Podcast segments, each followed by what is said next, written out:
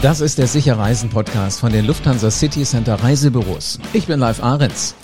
Die Balearen, die Kanaren und die Karibik sind ja nun wirklich von der Pandemie gebeutelt. Aber jetzt reisen immer mehr Sonnenhungrige wieder hin.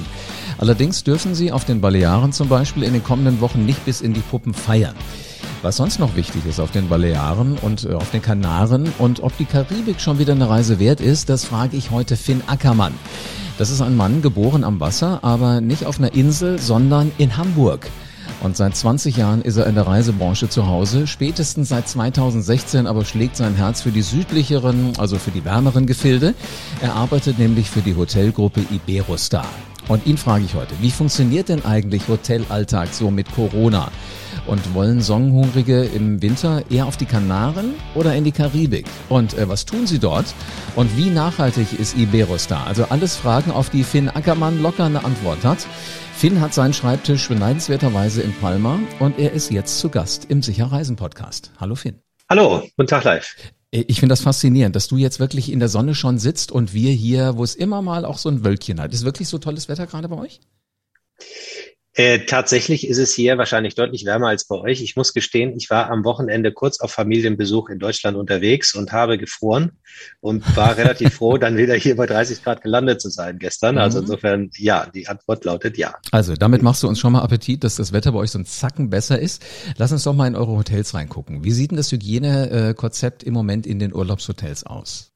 Äh, ja, das ist natürlich sehr, also fangen wir direkt mit der komplexesten Frage an, also wunderbar. Mhm. Also wir haben, wir haben, wir haben, deswegen ist die Antwort auch komplex, weil wir haben nicht über 300 Maßnahmen eingeführt, äh, mit Hilfe eines medizinischen Beirats, der uns da also ähm, äh, absolut professionell beraten hat. Das sind also Leute, die auch für die WHO äh, Gesundheitsstandards aufsetzen und so weiter. Das heißt, die haben wir uns reingeholt und die haben uns ja schon mittlerweile, muss man ja sagen, vor wie vielen Monaten, 15 Monaten ungefähr, erklärt, wie das Ganze denn so zu funktionieren hat. Und wie gesagt, dabei rausgekommen sind ungefähr 300 Maßnahmen, die wir äh, viele davon für den Gast gar nicht sichtbar äh, eingeführt haben, aber die eben alle in ihrer Gesamtheit dazu führen, dass Urlaub sicher ist, auch in Pandemiezeiten. Ist faszinierend. Also wenn du sagst, ihr habt wirklich vor 15 Monaten schon damit angefangen, das war ja eigentlich gerade eben, als die meisten noch gehofft haben, das ist nochmal so, so was Kurzes. Ja, im Prinzip äh, äh, haben wir uns ja vom ersten Moment an äh, Gedanken gemacht, wenn es denn dann in wahrscheinlich ein paar Wochen wieder losgeht. Wie geht es dann wieder los? Aber mhm. damals waren wir dann ungefähr im März 2020 war es ja, als die Welt hier so zusammengebrochen ist. Ähm, ja, und da haben wir alle noch gedacht, das geht jetzt relativ schnell wieder vorbei. Das sah ja auch erst so aus damals. Vielleicht, viele erinnern sich vielleicht daran. Dann irgendwann im Juni gingen auf Mallorca die Hotels auch schon wieder auf. Das hatte ja aber dann nur eine kurze äh, Halbwertszeit und ist dann ja auch irgendwann dann wieder in sich zusammengefallen. Und das, mhm. seitdem haben wir ja immer wieder ein Schließen, Öffnen, Schließen, Öffnen Szenario. Mittlerweile hat es sich ja äh, deutlich stabilisiert zum Glück. Aber trotzdem haben wir natürlich seit dem allerersten Moment uns sofort mit der Frage auseinandergesetzt, wie können wir denn dann sicherstellen, dass die Kunden, die dann kommen, auch wirklich sicher ist und ruhigen Gewissens ihren Urlaub machen können. Wahnsinn, also unglaublich. Aber sag mal, ähm, so die Regeln, die ändern sich ja auch ständig. Also es, es kommt ja immer was äh, aus, aus dem einen Land, aus dem anderen Land und hier ändert die Regierung da was, da ändert sie dort nochmal was. Hat das denn auch bei euch zur Veränderung geführt oder konntet ihr wirklich euer Konzept, was ihr einmal aufgesetzt habt, wirklich so durchhalten und durchziehen und das passt immer noch ganz genauso? Ja, also das ist natürlich genau die Herausforderung, die wir ja vielfach gehabt haben.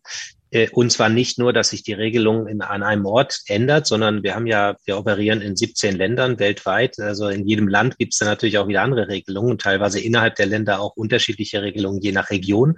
Ähm, nun ist unser Sicherheitskonzept eben mit diesen benannten 300 Maßnahmen so komplett und auch so hm, äh, äh, ja, wie sagt man, die Anforderungen sind so hoch an uns selbst, dass wir tatsächlich in den meisten Fällen deutlich über den äh, Mindestanforderungen der Regionen oder Länder liegen, weswegen wir dann im größten Teil tatsächlich diese, dieses Konzept auch weltweit äh, ziemlich stabil so durchziehen konnten. Wenn denn mal punktuell irgendwelche anderen Regelungen dann äh, äh, anders wären, dann müssen wir uns natürlich danach richten. Aber im Großen und Ganzen wissen wir eigentlich sehr genau, was wir tun und äh, sind damit bisher sehr erfolgreich. Sehr schön. Sag mal, wie viele Zimmer dürft ihr denn eigentlich im Moment vergeben oder wie viele Zimmer vergebt ihr? Ja, auch das ist äh, wieder von Ort zu Ort unterschiedlich. Wenn wir jetzt mal auf den Balearen bleiben, dann ähm, gibt da so direkt keine Einschränkung. Ähm, äh, die Einschränkung ist eher indirekt, nämlich über die Terrassen oder über die Restaurants und die allgemeinen Bereiche, die man eben nutzen kann. Da gibt es schon Einschränkungen. Je nach Pandemielage sind die dann auch immer ein äh, bisschen höher oder niedriger, diese Einschränkungen. Ähm, und darüber richtet sich dann, dass wir im Prinzip in einigen Hotels vielleicht nur 50 Prozent der Zimmer auslasten können und anderen in, in anderen Hotels dann 70, 75 und vielleicht auch mal 80, äh, je nachdem, wie viel Fläche wir dort wirklich haben für mhm. die Kunden. Mhm. Jetzt bist du ja so ein alter Reisehase. Ähm, äh, was sagt denn dir dein Bauchgefühl? Wann wird dann wieder 100 Prozent möglich sein? Ja, ich glaube, alle, jeder, der, also ich glaube, da hilft keine, keine Art von Erfahrung weiter tatsächlich, außer die aus den letzten 15 Monaten.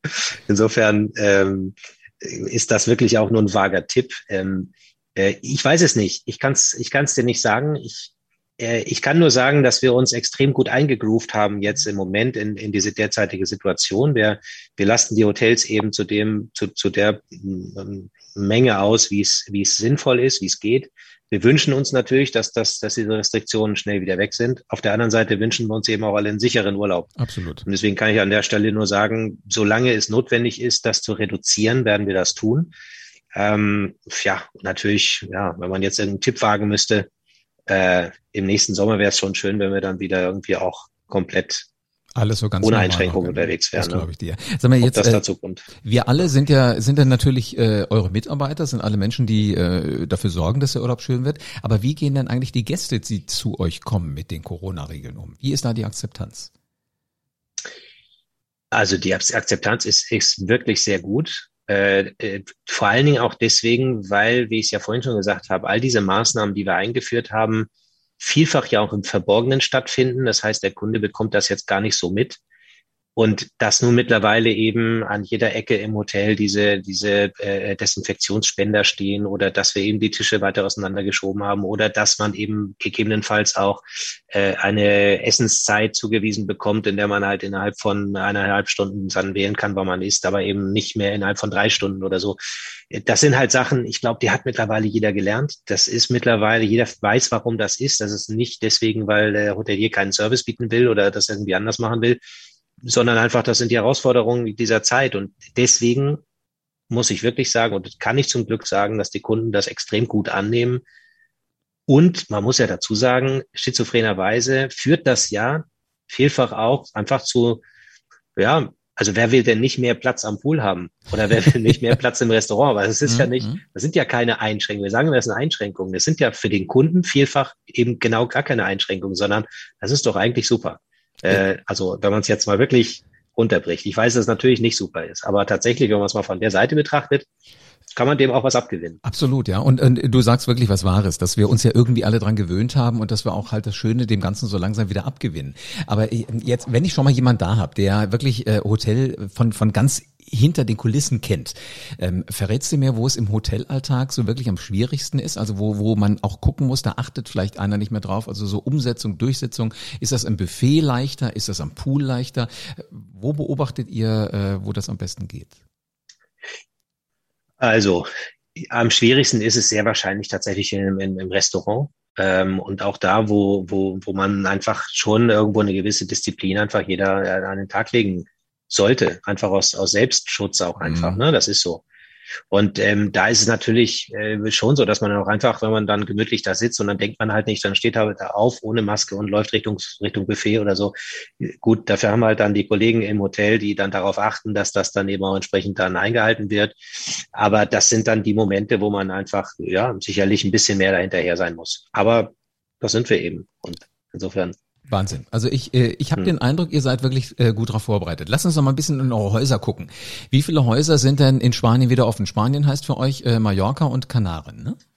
Mallorca, Kanaren und Andalusien auf dem spanischen Festland. Mhm. Ähm, wir haben insgesamt 34 Häuser äh, in Spanien und davon sind momentan 32 geöffnet. Also die zwei, die im Moment nicht offen sind, das sind diejenigen, die momentan renoviert werden äh, oder aus anderen Gründen nicht offen sind. Aber ansonsten Covid-bedingt kann ich sagen, haben wir schon, äh, ja, haben wir alle Häuser geöffnet. Die, tatsächlich in diesen Tagen haben wir die letzten zwei äh, Hotels ähm, äh, geöffnet, um auf 32 zu kommen und 34 werden wir dann im Winter wieder haben, beziehungsweise zum kommenden Sommer, wenn wir dann äh, die Renovierung abgeschlossen haben. Also so gut. Also eigentlich, Alles. genau, also, also super Bilanz. Ja, um allerdings, ja. Resümieren. Weil hier und da ja. wird ja eh mal ein bisschen gestrichen. Ne? Ähm, wie, wie sieht das Ganze in der Karibik aus? Äh, in der Karibik haben wir mittlerweile auch sämtliche Häuser wieder geöffnet. Also auch da, wir sind ja in Mexiko, in Jamaika und in der Dominikanischen Republik vertreten und in Kuba. Äh, in Kuba ist das Ganze noch momentan, momentan ein bisschen schwieriger. Da haben wir in Baradero ungefähr, ich glaube, vier Hotels geöffnet momentan. Ähm, aber ansonsten in der restlichen Karibik, also Dominikanische Republik, Mexiko und Jamaika, haben wir sämtliche Häuser geöffnet. Das heißt, man kann problemlos überall hinkommen und wir freuen uns sogar drüber. Äh, das glaube ich gerne und vor allen Dingen, weißt du, wir, wir freuen uns ja auch alle, weil äh, du merkst das ja, egal wo du bist, alle hungern danach. Äh, neulich zeigte mir jemand seine, seine letzten Urlaubsfotos und äh, da war so, ein, so, ein, so, ein, so eine Mischung irgendwie aus, ah, ich will endlich wieder und aus, ich weiß gar nicht mehr, wie lange das her ist. Also ich glaube, weißt du, die Leute wollen alle und äh, deswegen schön, dass das bei euch alles wieder geht. Ähm, sag mal so, ähm, wenn du sagst, Iberostar ist eigentlich überall super gut aufgestellt, ähm, feiert aus deiner Sicht die Pauschalreise dieses Jahr so ein richtig knackiges Comeback?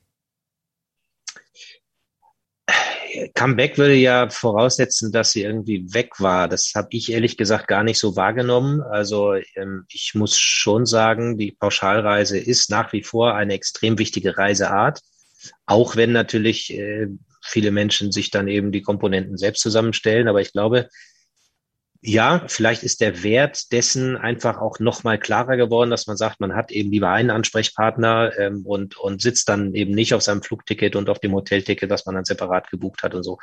Äh, das mag schon sein, aber für uns ist sowieso tatsächlich die Zusammenarbeit mit den klassischen Reisebüros, mit den Reiseveranstaltern extrem wichtig. Ähm, unser Anteil an, an, an diesen Buchungen ist, ist extrem hoch, ähm, weil wir ja, weil wir einfach glauben auch daran, dass jemand, der eine bestimmte Summe Geld ausgibt, auch für einen hochwertigen Urlaub, einfach auch diese Beratung äh, gerne in Anspruch nimmt. Und wer das nicht tut, ist natürlich jederzeit herzlich willkommen, aber wir stellen fest, dass das eben viele Kunden einfach so wollen. Deswegen Revival-Pauschalreise kann ich so nicht sagen. Für uns ist die Pauschalreise super wichtig, äh, nach wie vor. Und das wird sich meiner Vorausschau auch nicht ändern in den nächsten Jahren. Also Comeback kann man eigentlich nur sagen, weil im letzten Jahr es vielleicht nicht ging oder weil viele gesagt haben, nee, ich passe lieber erstmal auf oder ich bleib zu Hause auf dem so, Balkon. Ja. Aber letzten Endes, also ihr freut euch ja. über jeden, der kommt, das höre ich da schon raus.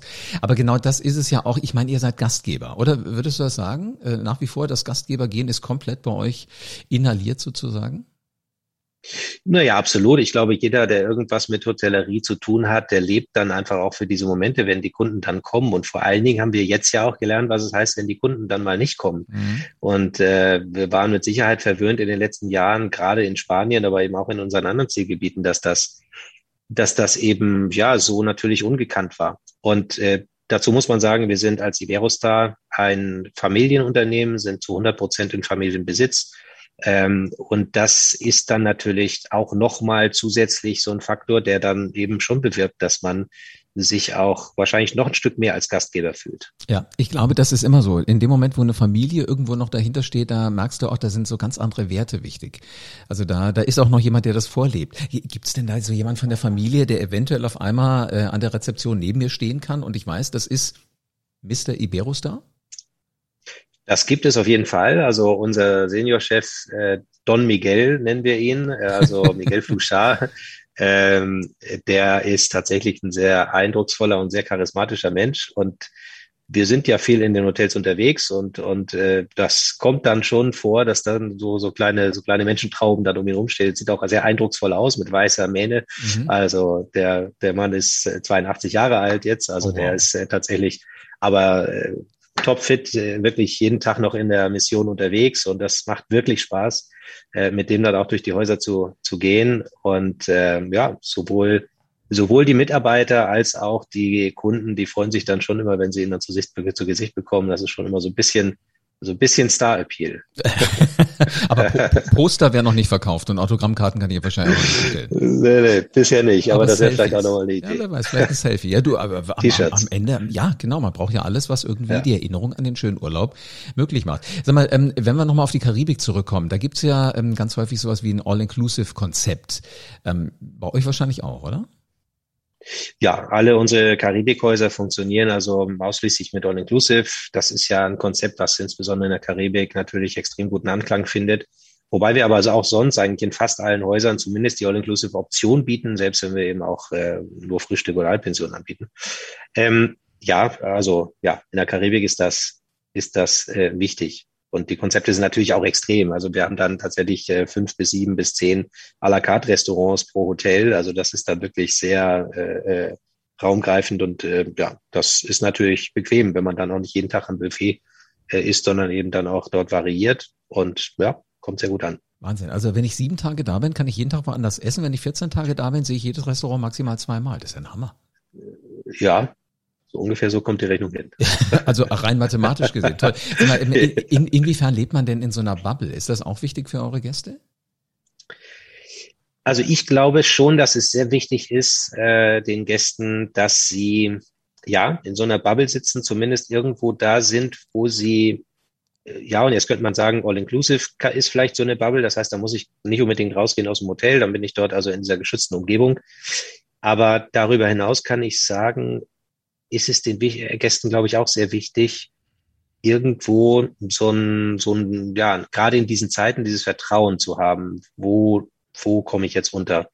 Und wir stellen schon fest, dass wir als vielleicht etwas bekanntere Marke auf dem Markt schon einen Zustrom an Kunden erlebt haben, jetzt immer in den Phasen, wo dann das Reisen wieder möglich war. Und jetzt ist es ja hoffentlich bis auf weiteres äh, möglich, ähm, weil wir gemerkt haben, dass die Leute wirklich ja, dann doch die Sicherheit auch einer, einer großen Marke oder einer großen Kette äh, wollen und suchen, weil sie glauben, dass sie dort besser aufgehoben sind. Ob das immer so ist, kann ich nicht sagen. Ich weiß, dass wir extrem viel investieren in das Thema äh, Sicherheit und Gesundheit.